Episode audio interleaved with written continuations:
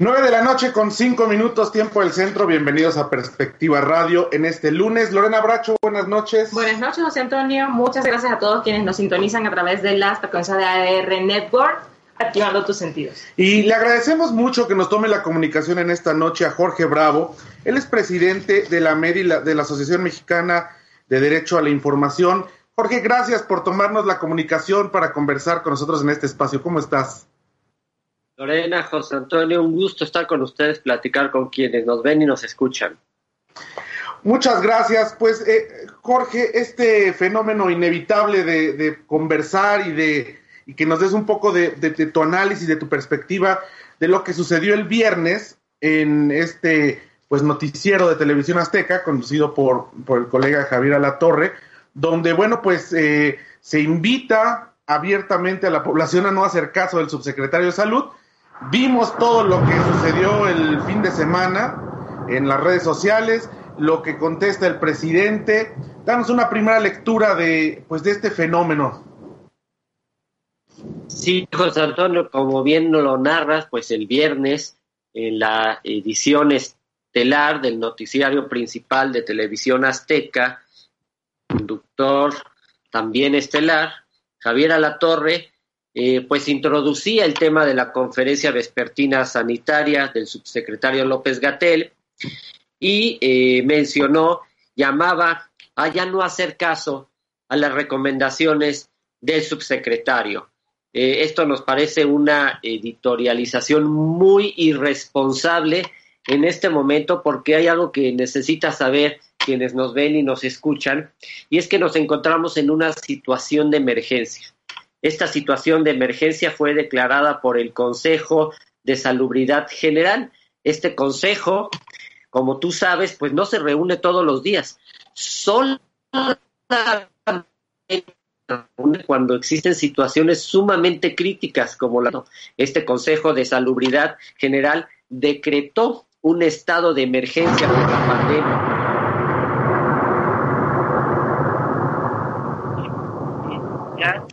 y protección de la población y el vocero oficial en este momento es el subsecretario Hugo López Gatel. Y el colega eh, Javier Alatorre llamó a ya no hacerle caso a esas recomendaciones porque las comparó con los datos del gobernador de Baja California que él traía otros datos y consideró que esas medidas pues ya no deben ser tomadas en cuenta por la población. Ese fue su comentario esa fue su editorialización y consideramos que es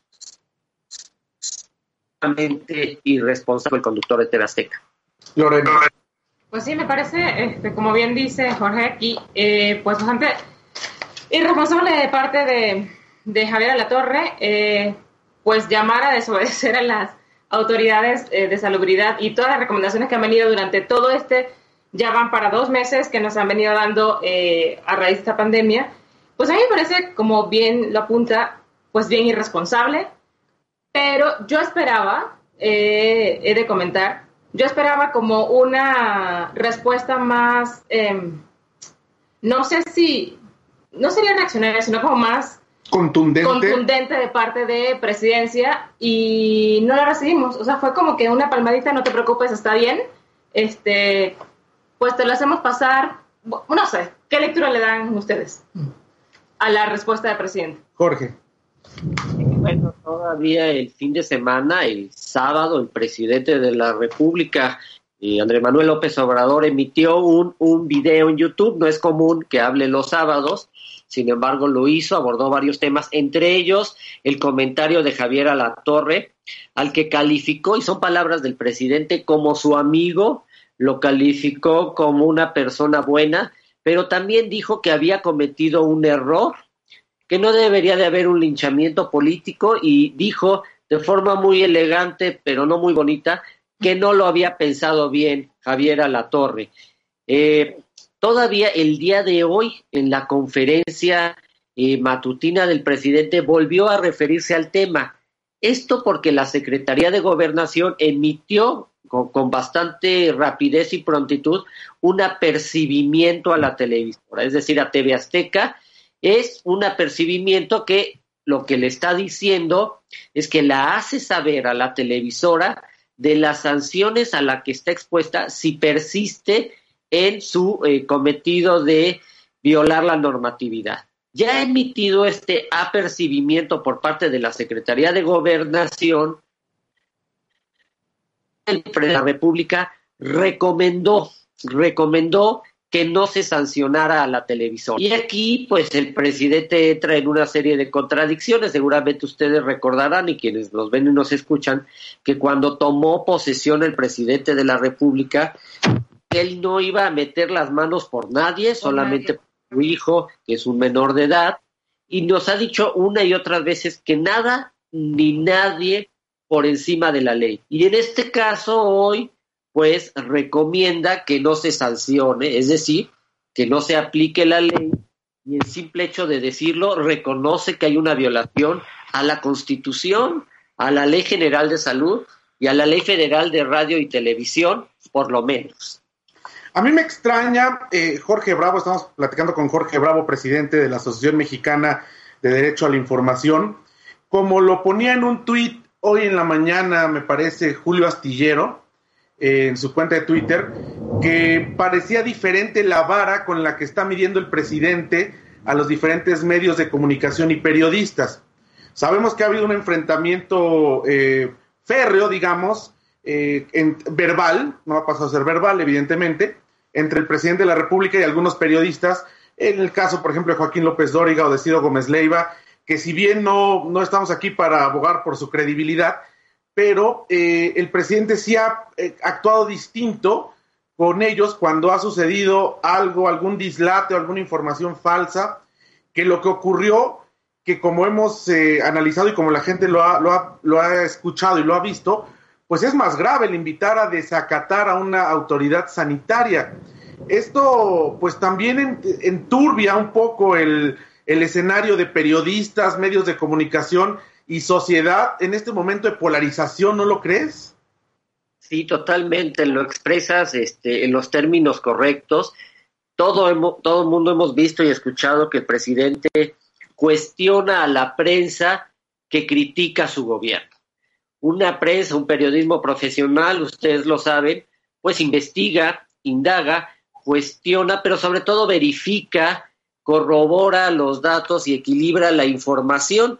Eso es válido, eso pudo haber hecho a la torre o pudo haber hecho TV Azteca y estaríamos hablando de un periodismo profesional, pero no hizo eso, solamente incorporó otra versión que ni siquiera fue investigada, sino que era de un actor político, en este caso el gobernador de Baja California, que él sí, él sí cuestionó las cifras federales, pero TV Azteca no las desmintió. Y en efecto, hay un doble rasero hay una doble o quizás hasta triple vara, porque algunos periodistas, algunos medios, algunas televisoras se cuestionan, incluso las descalifica, eh, les dice que son fifís, les dice son conservador, atribuye algún tipo de calificativo que lo único que hace es criminalizar eh, la labor del periodismo, eh, exponerlo aún más, como si fuera este, necesario exponer aún más al periodismo y a los informadores en nuestra sociedad, que ya es de por sí bastante violenta, y sin embargo eh, llama a no sancionar a una televisora, a un conductor, por un criterio además de amistad, porque dice que es su amigo, porque es una buena persona. Entonces estamos hablando de que cuestiona a quienes lo critican y perdona o llama a que no se haga un linchamiento contra otro periodista de otra televisora que es ya relativamente del gobierno, porque como lo que tú bien mencionas, pues llamar a la desobediencia de medidas en una emergencia sanitaria es claramente más grave. Ahora, en este sentido, Lorena, pues hemos visto eh, mucha, de nuevo, polarización en las redes sociales, polarización en cuanto a la gente que está a favor o en contra del presidente, que ese es otro tema, pero que al final del día esto abona para lo que hemos visto todo este fin de semana. Sí, así es. Yo, eh, bueno, cuando sucedió todo esto, pues le preguntaba a, a, José Antonio y a varios colegas, más allá, o sea, ¿qué, le, ¿qué lectura le damos a que sabemos que Javier Latorre, bueno, sí es la cara del noticiero, pero al final no se manda solo. O sea, hay más allá como, digamos, un ente mayor Una cuestión metaperiodística. Exacto, mayor, que quizá, quieran o no, pues le da línea. Entonces, yo le decía a, José Antonio, más allá, o sea, ¿qué, intentan, qué, hilos intentan mover con, este tipo de comentarios o con este tipo de, de posicionamientos desde la este, televisora que pueda, eh, pues lo vimos, que pueda, digamos, torcerle la manito al presidente. No sé, no, sé a qué están jugando en ese sentido, porque pues sí es grave, es claramente es grave la posición que tomaron la televisora el viernes, pero a mí se me extraña mucho, y vuelvo al tema, la posición del, presidente, y no sé si, eh, pues si puede haber como, más allá de, este, como los de, ¿qué, qué, otro negocio oculto hay detrás de esa, de esa declaración? Sí, eh, lo mencionas muy bien, Lorena. La verdad es que con todo respeto para Javier Alatorre, pero él lee un guion, él lee lo que le ponen en el teleprompter y le pusieron eso claramente era un mensaje pues del concesionario de esa televisora que es el señor Ricardo que tiene muchos otros negocios. Y hay un contexto. Antes de este incidente del viernes, Salinas Pliego ya se había expresado, ya había salido en sus propios espacios de la televisión, eh, quejándose de las medidas del gobierno. A Ricardo Salinas Pliego no le gusta el aislamiento ni el confinamiento social no quiere que las se contengan. De hecho, si salimos incluso a esta hora de la noche, todavía sus negocios siguen abiertos. Las tiendas Electra, que no son una actividad esencial, porque lo que sigue trabajando son las actividades esenciales, la seguridad pública, las gasolinerías. Ustedes mismos, los periodistas, cumplen una labor esencial, pero varios de sus negocios no. Y él pues no quiere perder dinero durante esta pandemia, nadie quiere perderlo, pero la diferencia con otros empresarios que tienen otras formas de expresarse hacia el poder ejecutivo y sus medidas es que él tiene el poder de la televisión, tiene una concesión y eso le permite proyectar sus intereses particulares, sus negocios. Además, déjenme recordarles este, a la audiencia que no es la primera vez que este empresario hace este tipo de llamados. Hay por lo menos dos antecedentes muy claros en la historia eh, de TV Azteca. El primero fue durante el asesinato de Paco Stanley. Ese mismo día en la noche, cuando ocurrió el crimen, apareció en el noticiario, también con Javier Alatorre, diciendo que para qué servían las elecciones y cuestionaba la democracia. Les estoy hablando de 1999, cuando había mucha violencia en el país. Y después, en 2002, ya con el gobierno de Vicente Fox, este empresario mandó un comando armado al cerro del Chiquihuite, donde se encuentran las antenas de televisión, y tomó eh, el espacio de lo que en ese momento era Canal 40. Ustedes lo van a recordar muy bien porque de ahí salió una de las expresiones más famosas, quizá de los presidentes y sobre todo de Vicente Fox. Él dijo, ¿yo por qué? Cuando le preguntaron si iba a hacer algo. O sea, hay antecedentes, pero la del viernes con a la torre realmente es inédita y además muy preocupante porque nos pone a todos en peligro nuestra salud y nuestra vida. Ahora, Jorge, aquí, bueno, se abre un debate que yo no sé si considerarlo un falso debate que, hace el gobierno federal en voz del presidente, eh, atendiendo a la libertad de expresión, porque ah, con el principio de la libertad de expresión, se pretende no sancionar o no irse en contra del periodista y la televisora, como si realmente lo que estuviera de fondo, que mi particular punto de vista es que no tiene que ver nada con la libertad de expresión, pero se mete ese debate como para poder justificar el hecho de no tocar a, un periodista y una televisora. Y de hecho, muchos simpatizantes del presidente hemos visto a lo largo del día, en, desde el sábado, el domingo y lunes, en las redes sociales, pues eh, sintiéndose orgullosos, por así decirlo, del irrestricto eh, derecho a la libertad que tienen o tenemos los periodistas en México luego de la actitud que tomó el presidente frente a lo que ocurrió el viernes. A mí me parece que se está metiendo un debate donde no va, no sé cómo lo perciben ustedes desde la Asociación Mexicana del Derecho a la Información. Eh, sí, debate. Eh, a la su libertad de expresión, pero ustedes saben que ninguna libertad ni ningún derecho es absoluto. Eso para empezar. En segundo lugar, estamos en una situación de emergencia sanitaria, es una situación extraordinaria, no es una normalidad lo que estamos viviendo.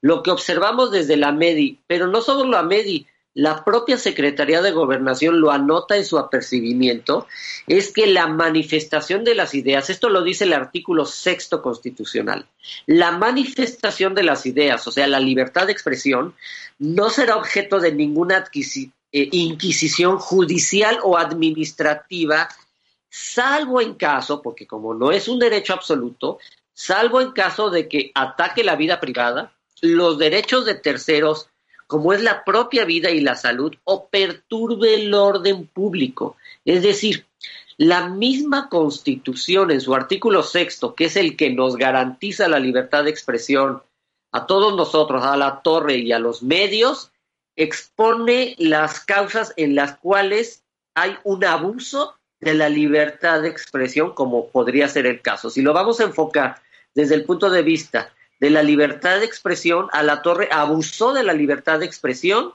porque puso en peligro los derechos de terceros y perturbó el orden público, de tal manera que esa es la falta gravísima. Además, en una situación extraordinaria donde las garantías se pueden incluso ver limitadas.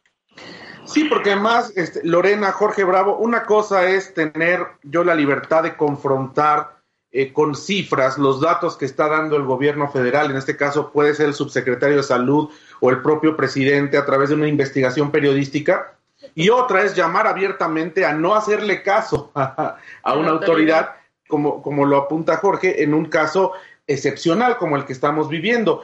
Y en este sentido yo creo que esto va a marcar un antes y un después para la vida periodística y para la vida de la relación de los medios de comunicación y el gobierno actual, yo creo que este fenómeno va a ser eh, pues algo, insisto, un antes y un después, ¿no? Sí, José Antonio, va a ser un antes y un después, pero si se aplica la ley o no se aplica. Si no se aplica, cualquiera va a poder hacer cualquier cosa, Exacto. incluso en una situación tan delicada. Y si se aplica, realmente estaremos ante un Estado de Derecho, que es lo que deseamos todos los mexicanos, de tal manera que, en efecto, si no le gustaban a TV Azteca o a Salinas Pliego las medidas, pues en, es, en parte es un poco ridículo, porque estamos ante una pandemia que es global. Mundial. Las medidas, quédate en casa, están en todo el en China y están, toda Europa está en su casa. Lávate las manos, el confinamiento, no te toques la cara, etcétera y suspender actividades eh, no esenciales están en todos los países. Entonces no queda claro qué medidas no le gustan cuando son medidas globales que están adoptando absolutamente todos los países que no son voluntad de López Gatel, él no se manda solo, son de un Consejo de Salubridad General que se instala ante una situación de emergencia y que tiene un mandato constitucional, es un paraguas para todos los mexicanos, incluidos los medios. Lorena. pues sí me quedo con esto de que este sí marcaría un antes y un después si se cumple o no se cumple la ley. Con esa frase me quedo, precisamente porque si algo ha tenido el presidente López Obrador a lo largo de todo este año que lleva como presidente en la administración, siempre ha dicho, bueno, no a la corrupción, este, ahora sí se va a cumplir las leyes, como bien eh, apuntaste al inicio, nadie por encima de la ley, este, que yo solamente defiendo a mi, a, mi hijo, el menor, y esto, a mí sí, sí, sí, sí, sí lo tomaría como algo determinante de parte del presidente. O sea, porque, o cómo, o como diría, como dirían en mi tierra, o sea, lo que es para el pavo no es para la pava, o, cómo es el asunto, o no todos somos iguales, o unos somos menos iguales que otros. O a cómo, o sea, qué, este, qué eh, requisito tengo que tener para que sí pueda cumplirse la ley y que no. O sea, a, cómo nos vamos a, entonces, a, a, manejar en ese sentido. No sí, sé, eh, aquí tenemos incluso dos instancias de gobierno el gobierno federal, que eh, vía la Secretaría de Gobernación empezó a activar los mecanismos e inició con un apercibimiento. Después viene esta recomendación del propio presidente de no sancionar a la televisora, pero tenemos a un Instituto Federal de Telecomunicaciones. Es un órgano constitucional autónomo. ¿Autónomo de quién? No solo de las empresas que regula, sino del propio gobierno en turno. El IFT es autónomo del presidente y hay violaciones a los derechos de las audiencias. Si hay audiencias a las que nos molestó este comentario, esta editorialización de A la Torre, tendríamos que tener derecho de quejarnos y el Instituto Federal de Telecomunicaciones, siendo autónomo, es el que tutela los derechos de la sanción, los derechos de las audiencias. Y hay sanciones en la Ley Federal de Telecomunicaciones y Radiodifusión. Una de ellas es la amonestación pública, que es importante que públicamente se amoneste a una televisora y, e incluso puede revocar si el IFT, la violación a la ley, lo amerita.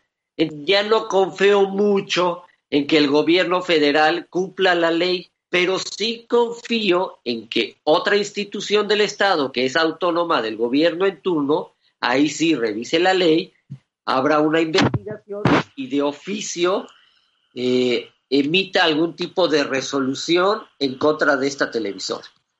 Ahora, eh, finalmente, aprovechando que te tenemos y te agradecemos que, que te hayas enlazado a este espacio esta noche, ¿Cómo ves tú desde la presidencia de la MEDI, de la Asociación Mexicana del Derecho a la Información, la dinámica entre este gobierno, los medios de comunicación eh, que nos llaman convencionales, los medios de comunicación alternativos electrónicos, esta dinámica que es nueva, pero que además eh, para muchos está bien, para muchos está mal.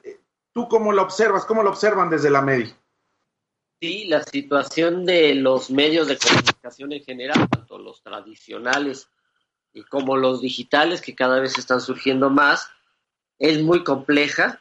Eh, no existen las mejores condiciones para el ejercicio periodístico, para que la libertad de expresión fluya como debe ser. Hay una serie de poderes que están eh, impidiendo, dificultando el trabajo del periodismo, de los medios.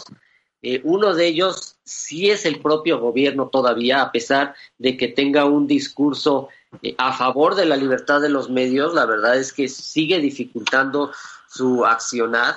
Hay dificultades por poderes fácticos, como los económicos, que lo estamos viendo en este caso, y también propio crimen organizado que no deja de ser una amenaza latente y patente eh, contra la libertad de expresión, incluso, y esto no se veía eh, en situaciones anteriores, la propia sociedad no tiene eh, el valor hacia el periodista y hacia los medios. También la sociedad agrede, también personas individuales agreden a los reporteros, a los periodistas, e incluso ha habido sofisticación en la forma de atentar contra la libertad de expresión, como el espionaje telefónico contra periodistas o defensores de derechos humanos. La situación sigue siendo tan difícil en este gobierno en sus primeros, en su primer año y meses, como en los sexenios anteriores. No ha mejorado esta relación y además hay una situación de que la publicidad está disminuyendo, o sea, los medios tampoco tienen una situación financiera óptima, ya no digamos por la pandemia, sino en general, porque están migrando hacia las plataformas digitales, pero no a los medios digitales, sino a los grandes buscadores, a las grandes eh, redes sociales que me refiero a Facebook y Amazon que están absorbiendo gasto publicitario y por lo tanto la situación pues de los medios en cualquier eh, sentido y escenario es muy compleja.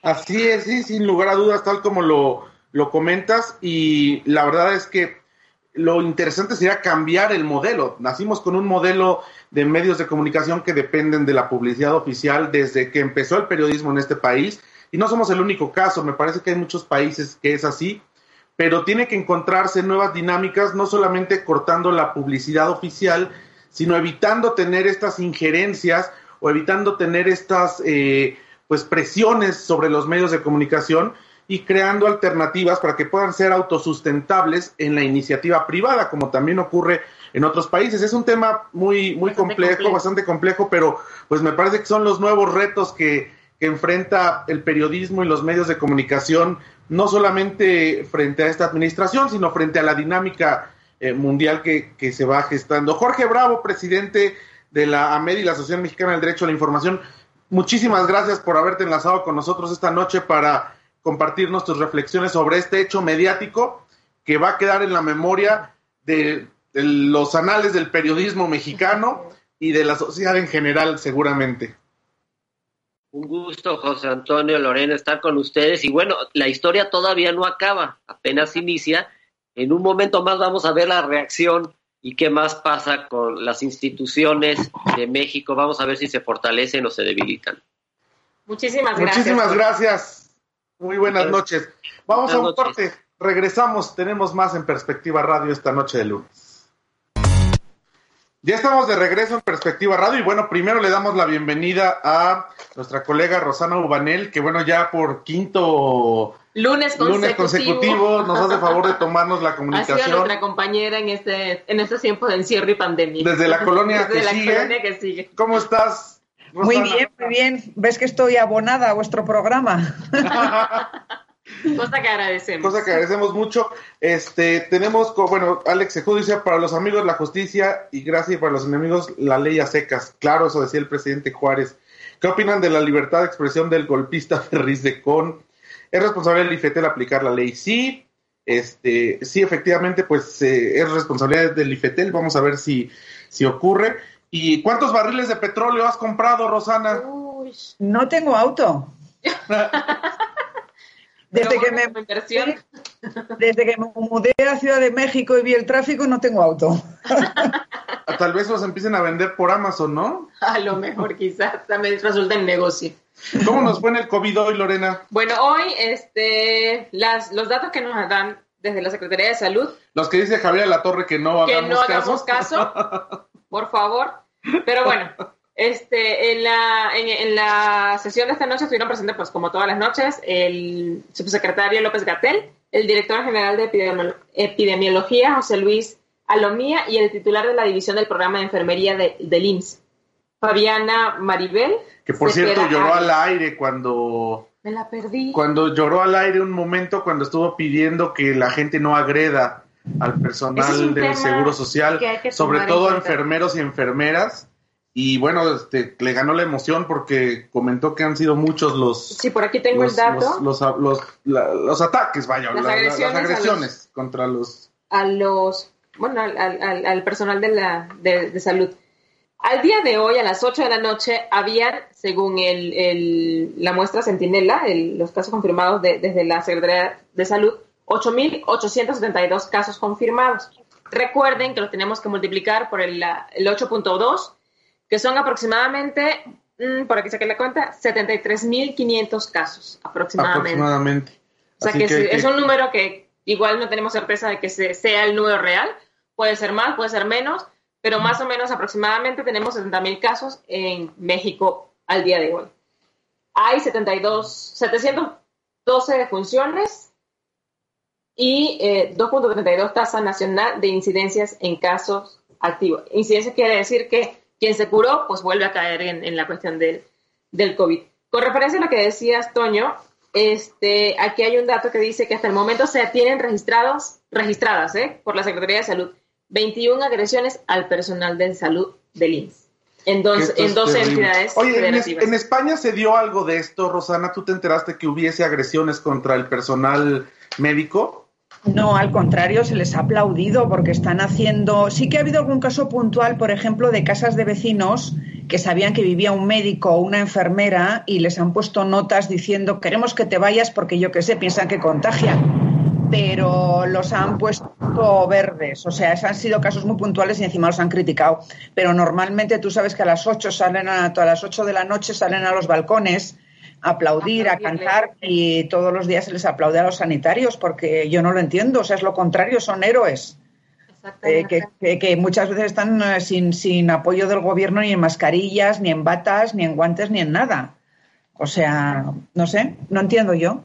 Yo tampoco entiendo, o sea, no sé qué, qué, qué lectura le das tú a la sociedad, o sea, ¿qué, qué pasa la por la pandemia cabeza está sacando del- lo peor de nosotros de- en algunos casos y en algunos casos lo mejor de nosotros.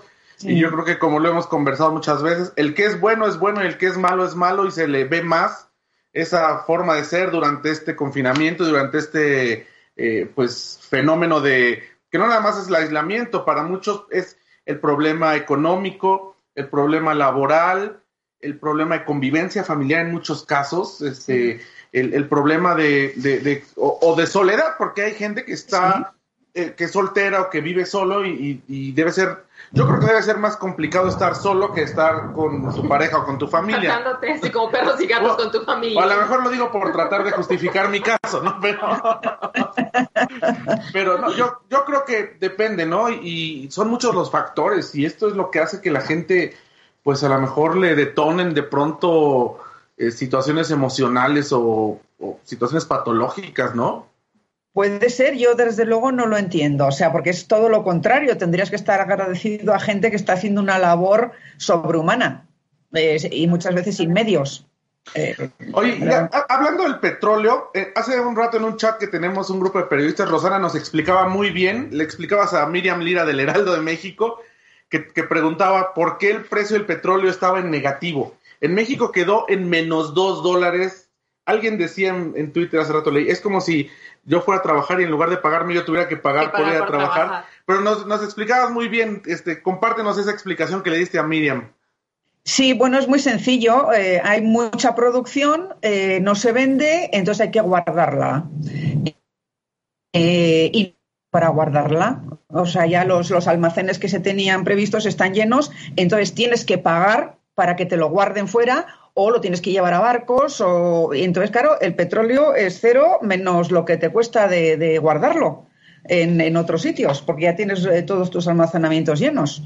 O sea, es cero de venta más que tienes que pagar por guardarlo. Es como si es como una tienda que tenga muchos stocks. Es decir, pues, pues no caben, entonces eh, todo lo que tengas en el almacén te está ocupando sitio y te está costando dinero. Fíjate, el precio de referencia del barril para el presupuesto de egresos de la federación fue entre 46 y 47 No dólares este año. Es decir, que eso es lo que se tiene para que nos alcance para todo lo que se tiene que hacer en el gobierno. El petróleo debe venderse o debería venderse por lo menos a ese precio de 46 referencia, dólares. que además lo tasan pensando que pueda bajar, fluctuar, subir. Nadie se esperaba una crisis de esta naturaleza. Y si le abonamos que el gobierno mexicano, en la más reciente cifra que dio, dice que cuesta entre 8 y 12 dólares producir un barril de petróleo, eso quiere decir que le estamos perdiendo 14 dólares a cada barril. Cada barril.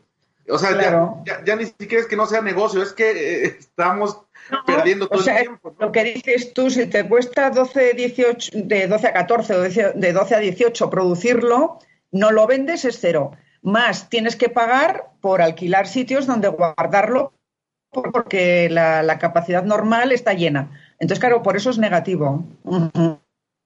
Pero es, yo creo que se viene una situación Bastante complicada. complicada para todos los países, ¿no? O sea, es, es una situación que va a arrastrar a las, a las economías y que pues no tenemos certeza que vaya a, cuál va a ser el resultado a corto plazo. Mm, mm, No. Pues, o sea, volvemos a no hay ingresos. No hay ingresos, o sea, va a haber mucho más gastos, la economía está parada en todos los sentidos y encima no hay el ingreso del, del petróleo. Oye, o sea, es- dime.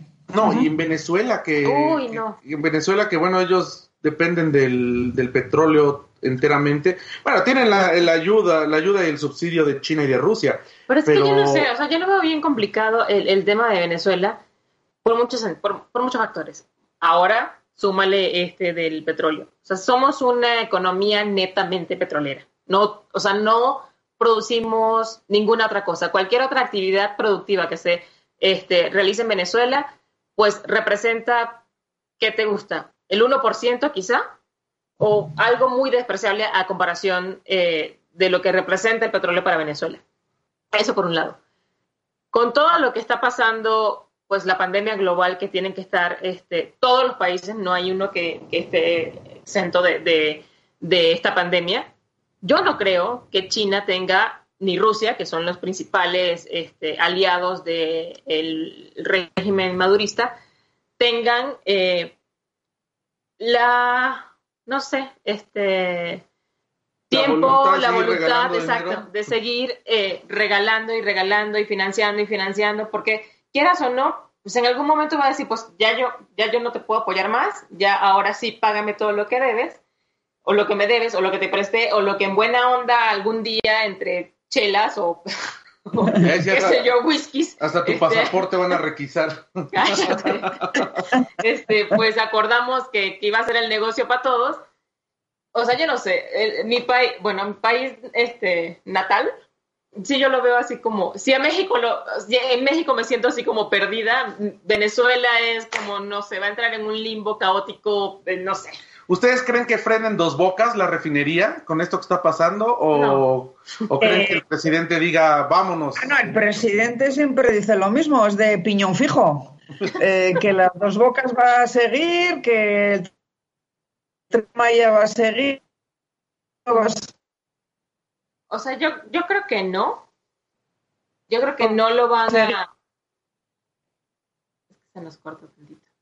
Sigue diciendo que los proyectos, exactamente lo mismo. Exacto. Yo creo que no, no lo van a, ¿A parar. A parar. Primero porque es como el Dos Bocas está en el mismo nivel o en el mismo saquito donde estaba el aeropuerto de Texcoco. O sea, es uno de los proyectos, de, no, o sea, de, eliminar el de Texcoco, a eso me refiero. Ah. De la voluntad que tenía el presidente que dijo, pues no se va el de Texcoco, no va y no va, y por mis polainas no va, y no fue. Y el de Dos Bocas es básicamente lo mismo, pues sí va, sí va porque yo me comprometí y porque yo dije y porque yo empeñé mi palabra y porque sí. ¿De dónde va a sacar el dinero? ¿De dónde lo va a financiar? Es como el tren Maya. O sea, ¿de dónde va a sacar? El petróleo ya no le va a dar. Este, eh, pues por todo lo que está viviendo eh, toda, eh, digamos a nivel global, todo el mundo, las empresas en México y todos nosotros no vamos a tener cómo pagar impuestos. Entonces, o sea, está complicado. Vamos a regresar al trueque, ¿no, Rosana? Exacto, yo creo. Ah, pues sí, la verdad, no lo sé, porque es una, vamos, es, una cosa de, mundial. O sea que tampoco es que sea solo de México. Y la verdad que nos ha tocado esta pandemia mundial eh, con una calidad de políticos, no solamente en México, en el mundo que son de echarse a llorar. Exacto. O sea, en general, vamos, no te digo solo, solo en México, en Estados Unidos, imagínate también qué lío hay entre el presidente, los gobernadores, eh, en España que no saben por dónde les da el aire, o sea, un día dicen una cosa, otro día dicen otra. Eh, los únicos que han controlado un poquito han sido los alemanes. Eh, Inglaterra, imagínate cómo está, el Boris Johnson, que decía que no era nada y luego casi se muere eh, el mismo, ¿no? O sea, en fin, o sea, nos ha tocado una época con, una ausencia de líderes eh, espectacular, ese es el problema. como dijo López Obrador, fuera máscara, si se quitaron la máscara todos. Oye, a ver, hablamos de esto en la primera parte del programa, pero quiero preguntarte, Rosana, tú que eres española, ¿qué hubiera sucedido si un periodista de la 4, la 5, la 1, la 1 no porque es del Estado, pero de cualquiera de las cadenas de televisión en España, sale como salió Javier a la Torre el viernes a decirle a la población que no le haga caso a la autoridad sanitaria. ¿Qué hubiera pasado en España? Eh, lo hubieran criticado muchísimo. O sea, bueno, hubiera tenido que desaparecer de las redes sociales, yo creo. Pero bueno, en el caso de A la Torre, pues trabaja para TV Azteca, TV Azteca es del señor Ricardo Salinas y vamos a la torre no va a decir nada que no esté eh, que que no esté aprobado por el señor Ricardo Salinas que le interesa que, bueno las tiendas Electra suyas están abiertas eh, le interesa seguir trabajando bueno que trabajen los demás para él ganar dinero. Pero que o sea que que está claro es la voz de su amo o sea, él lo dijo con, todo conocimiento de causa y la orden vino de arriba, eso está clarísimo. Si no hubiera sido un suicidio, al día siguiente está en la calle. Sí, definitivamente. Pero, o sea, es que se me hace complicado pensar que algo así pudiera pasar en algún país en Europa, por ejemplo, que pudiera pasar en España, que pudiera pasar en... El... Sí, sé que hay enfrentamientos y hay libertad de expresión y, hemos visto que depende del canal que le pones, como en México es la tendencia que ves, pero un, un franco llamado a desatender en una pandemia se me hace muy complicado que en algún otro país se puedan aventar ese tiro ah. contra el gobierno. Porque en España, por ejemplo, ha habido muchas críticas a cómo ha manejado el gobierno la, pandemia, pero nadie ha dicho eh, no salir de casa o esto no es nada o no hay casos y tal. Lo que pasa que, bueno, siendo yo española, igual sienta esto un poco mal que lo diga, pero en México todavía hay mucho rancho con mucho patrón. Entonces, eh, pues, ¿qué quieres que te diga? Pues sí, mira, a mí, como lo decía en el bloque anterior, a mí la lectura que me da es que, de, hecho, lo comentaba en, una conversación que, que, teníamos. O sea, ¿qué poder tan grande tiene este empresario Salinas Pliego que puede y sabe que puede mandar a sus este, bueno, a la torre, para no, para no ponerle otro calificativo, a decir, pues desobedezcan y no va a haber, o sea, y, y, crea que no va a haber ninguna consecuencia. No va a haber. No, y que sepa. Exacto, y que no va a haber ninguna consecuencia. Sabe que no va a haber porque es el patrón del rancho, es el que paga. Eh, o sea. O sea, yo le decía a Toño, es posible que este señor, o sea, ¿a qué le temen? Que este señor agarre todas sus empresas y se vaya de México y que este, no, ¿a dónde se va? ¿A dónde se uno, a dónde se va? Dos, este, o sea, es, que la lectura que da es que puede manejar los hilos de la presidencia como le da la gana. O sea, tú no haces lo que yo quiero porque creo que la molestia del señor aparte es porque que se queden en casa, pues obviamente no está generando, no está ganando dinero.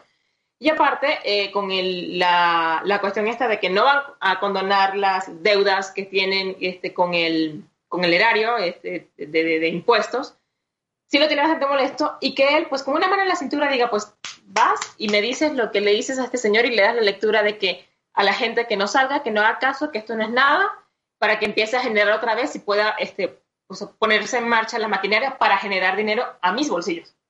Y que el presidente, estoy seguro, que no, o sea, no va a pasar a, no va a pasar nada. Mira, yo... Este el presidente ya lo ha dicho, va, que esto es una tontería, que, eh, bueno, como si fuera una riña de niños. Y, bueno, López Gatel tenía las cosas muy claras, ¿no? O sea, un poco le ha, ha desacreditado.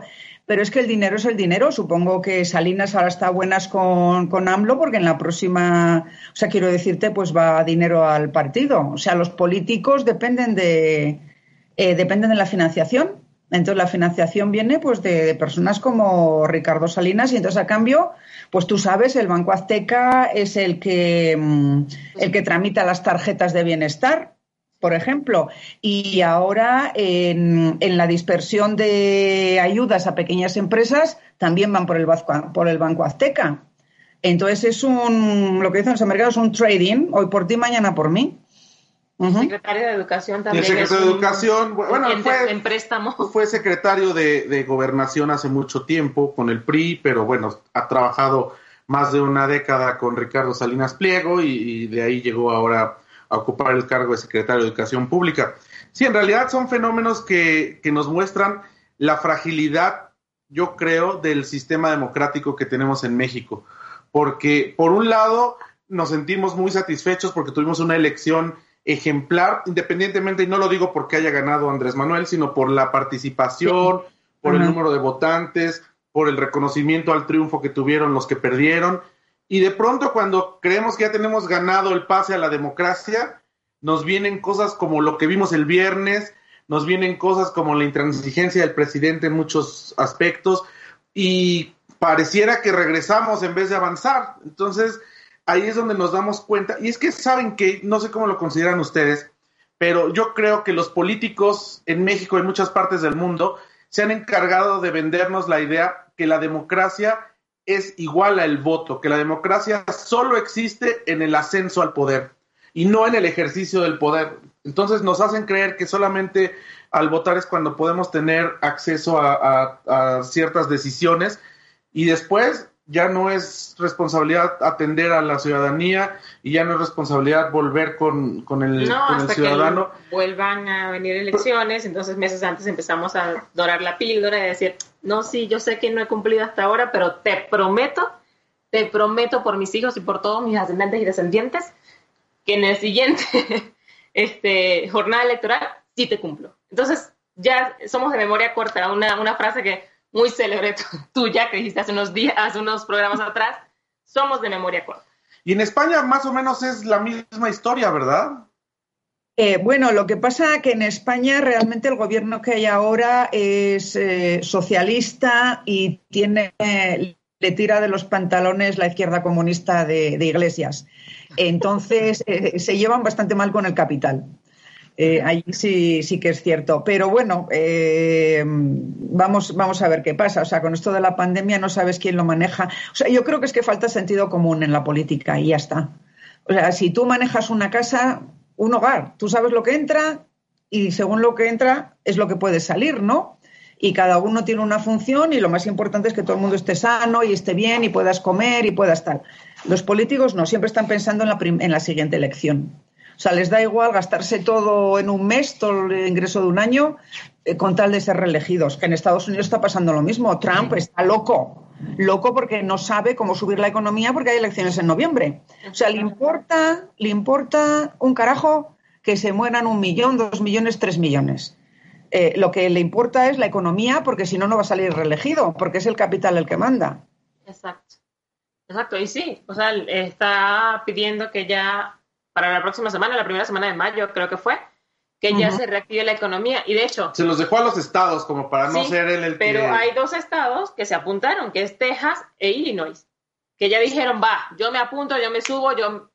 No, Georgia, eh, Georgia eh, abre el viernes, es un gobernador republicano de los más acérrimos, abre el viernes, ha dicho, va a abrir eh, las boleras, las peluquerías y los gimnasios y no sé qué más. O sea, imagínate qué desastre. Este viernes, o sea, dentro de tres días. No, no, es que no hay, no hay conciencia, es un problema severo al que se pueden enfrentar. Pero es cuando te das cuenta de cómo, cómo siendo político pierdes dimensión de la realidad. Sigues, como siempre te lo he dicho, el político vive una realidad alterna. O sea, a él no le importa lo que esté pasando, si, o sea, pasando, saliendo a la calle. A él le importa lo que esté pasando sobre su escritorio, lo que diga, lo que este, necesiten ese momento para seguir escalando puestos o escalando niveles o perpetuarse en, un, cargo. O sea, no le importa, no le importa, nos damos cuenta que no le, no le, importa la ciudadanía de a pie. A veces cuando me enfado mucho, pienso, digo, desde luego deberíamos volver a lo que hacían los griegos, que solo votaban los sabios. claro, pues es, casi fartista, pero te juro que al final iba mejor, te lo juro. O sea, porque es que dejar el voto a, la gente que no sabe nada o es un descerebrado o se cree lo que le dicen en la televisión, el que tenga un, nivel intelectual de tal o el que tenga tal, el que tenga sentido común, que no sé cómo se podría hacer eso, que vote. Y el, el resto que no vote. Sí, pues, no, es que esto es, todo un, complicado. ya, le dicen en la llaga al señor, ahí te va a decir, porque se le sale el corazón izquierdoso que tiene y ya te ¿cómo? ¿Cómo vamos a volver a...? no, de repente poseyó Hernán Cortés a Rosana durante unos segundos, pero...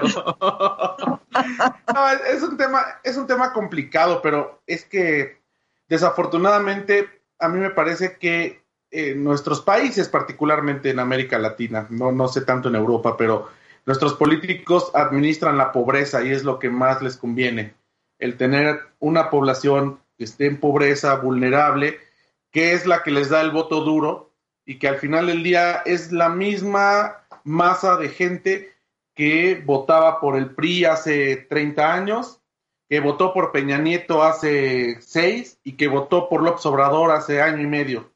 Es esta, esta, esta masa de gente, la gente más vulnerable, a la que se le prometen cosas, a la que llegan y la convencen. En el caso de Peña Nieto fue a través de la televisión, en el caso de López Obrador fue a través del hartazgo, que, el propio Peña Nieto fue el principal promotor. ¿Y dónde dejan los 18 años de campaña? Y, bueno, 18 años de campaña, la docena trágica con el PAN, en fin, son diferentes factores, pero si no existiera esa, e, ese número de gente en pobreza, no habría ese voto duro para los partidos. No hubiera llegado Peña Nieto con tanta ventaja, no hubiera llegado López Obrador con tanta ventaja. Entonces, al final, pues sí es un poco el, el administrar la pobreza, ¿no?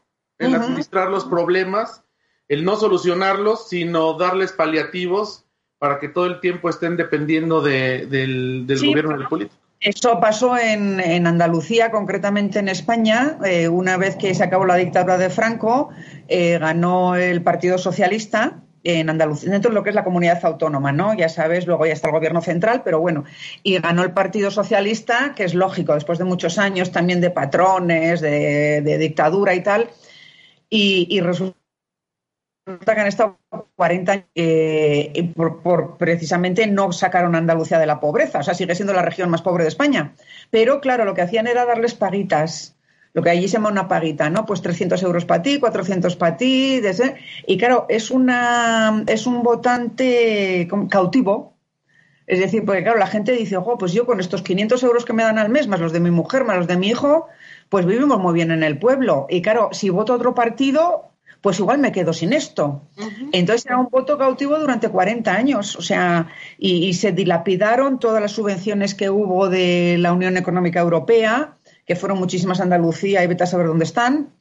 Eh, y todo así. O sea que realmente un, un, un, votante pobre, al que tú lo mantienes justo al nivel de, de pobreza ayudándole con alguna ayuda, con alguna subvención o dándole un trabajito o tal, no sé qué, ese es el mejor votante para tu partido. O sea, no están pensando en que se mejore, ni que tenga más educación, ni que encuentre un trabajo mejor, que va. O sea, porque si no, no les va a votar a ellos. En el momento que tenga dos dedos de frente ya no les vota. Exacto. Pero ahora en, en Andalucía ya, ya, es Vox, ¿no? Ahora. Eh, no, no, en Andalucía, sí, bueno, ya, ya no está el PSOE porque es que ha sido ya, era ya 40 años de, de, pobreza absoluta, estando a la cola de España, a cambio de gobierno. Pero claro, ahora les ha venido a los pobres la pandemia. Entonces, a ver qué hacemos ahora. Sí, no, es terrible. ¿Y, ¿Y, cómo ven ustedes para lo que viene aquí en la fase 3, si es que llegamos o no llegamos? No, bueno, según Pero... estos datos, sí.